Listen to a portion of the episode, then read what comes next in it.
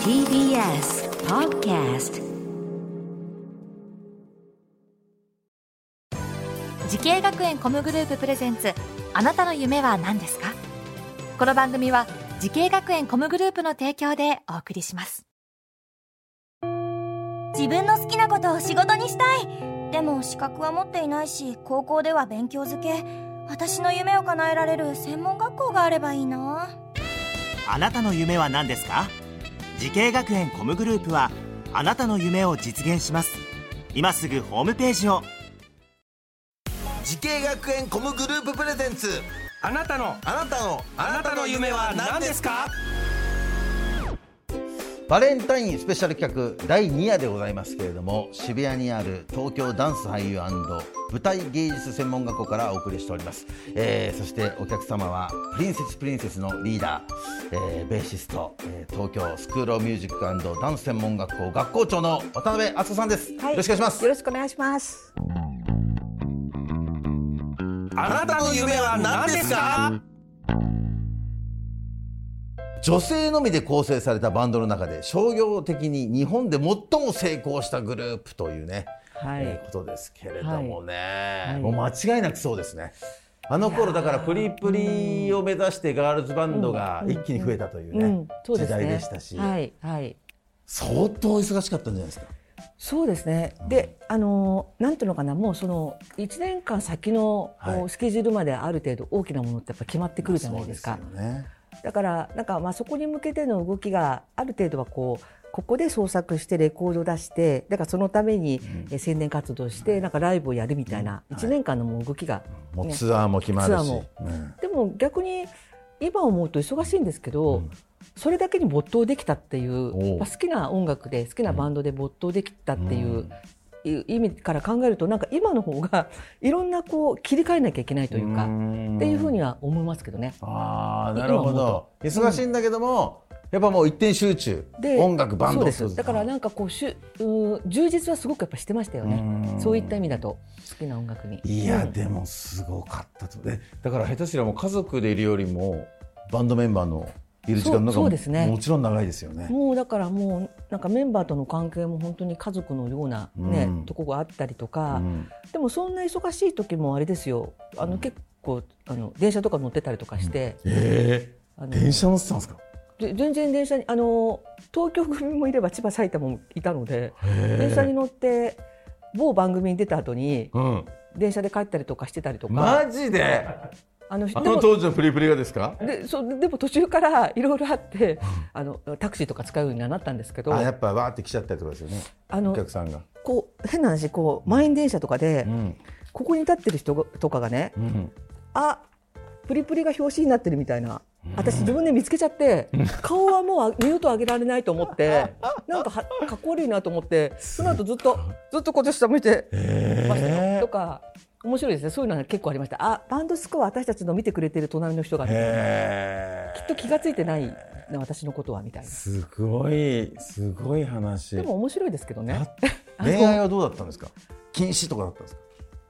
あの最初のその当時のオーディションで集まった時は禁止だったんですよ、だからなんとなくそれを引きずってはいたんですけど、でも途中からやっぱプリンセスプリンセスに改名してからは、逆に何年間もなんか彼氏がいないのは不自然だしいやおかしいじゃないですか。いや別にいやだってアイドルじゃないし。それはそうですよ、ね、一番恋したい時期ですしね、ね、赤坂小町の時はアイドルバンドって言ってたけど、はいはい、プリンセスプリンセスアイドルバンドじゃないから、うん、だからあんな逆毛とか立ててたんですよ、はいはいはい、立てすぎですけどね今のと。確かにね。そう。かっこよかったですけどねあれが。ねだから自由に、別にあの、うん、恋愛してしていましたよ。えー、してる人はしてたししてない人はしてないみたいな。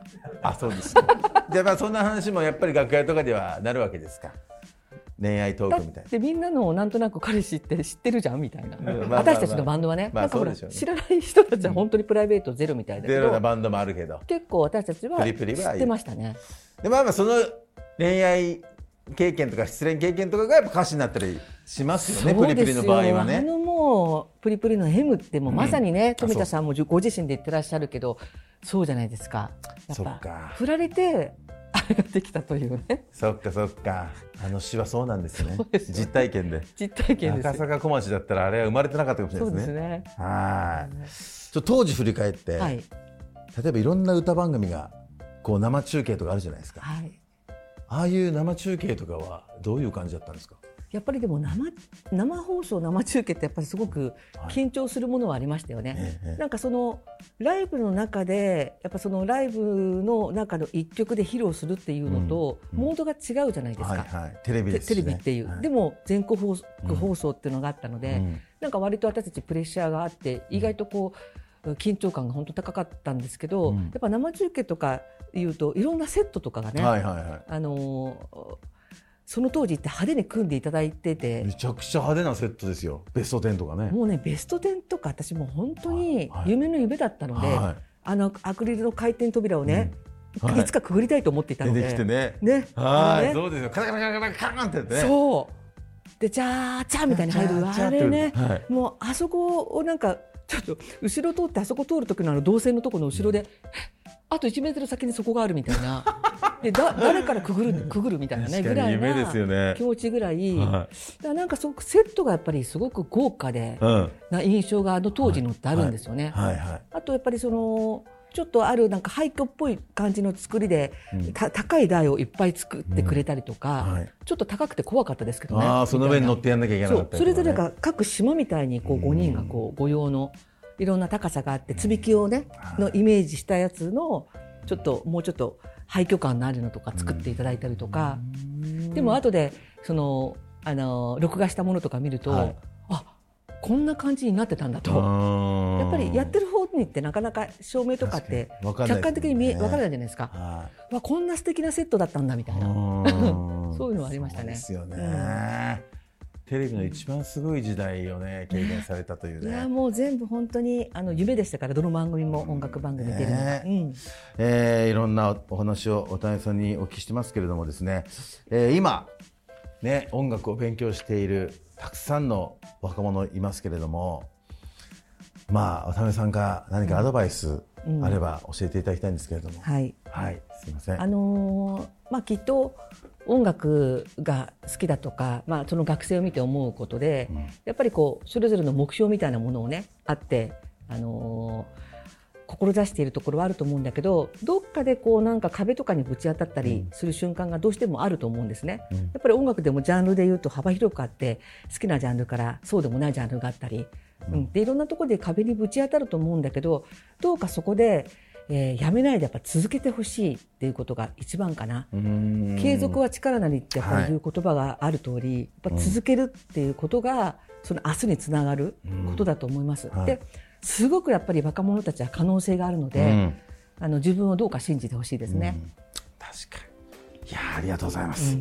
はい。ということでございましてこの続きはですねまた明日お伺いしたいと思います、えー、お客様は東京スクールミュージックダンス専門学校の学校長渡辺敦子さんでした。ありがとうございました。ありがとうございました。この番組は YouTube でもご覧いただけます。あなたの夢は何ですか？TBS で検索してください。それではまた明日動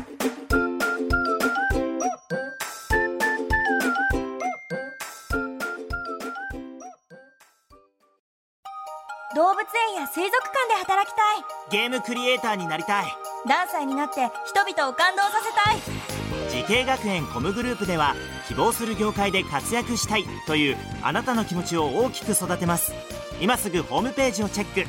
全国の姉妹校でお待ちしています滋慶学園 COMグループプレゼンツあなたの夢は何ですか？この番組は時系学園コムグループの提供でお送りしました。